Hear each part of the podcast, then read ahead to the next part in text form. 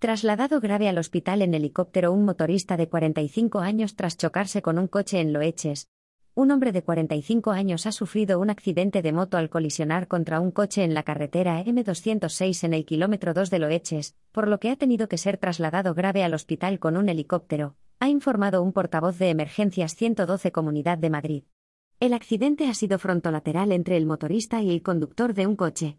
El único herido es el conductor de la moto que ha sufrido un traumatismo craneocefálico severo y posible torácico.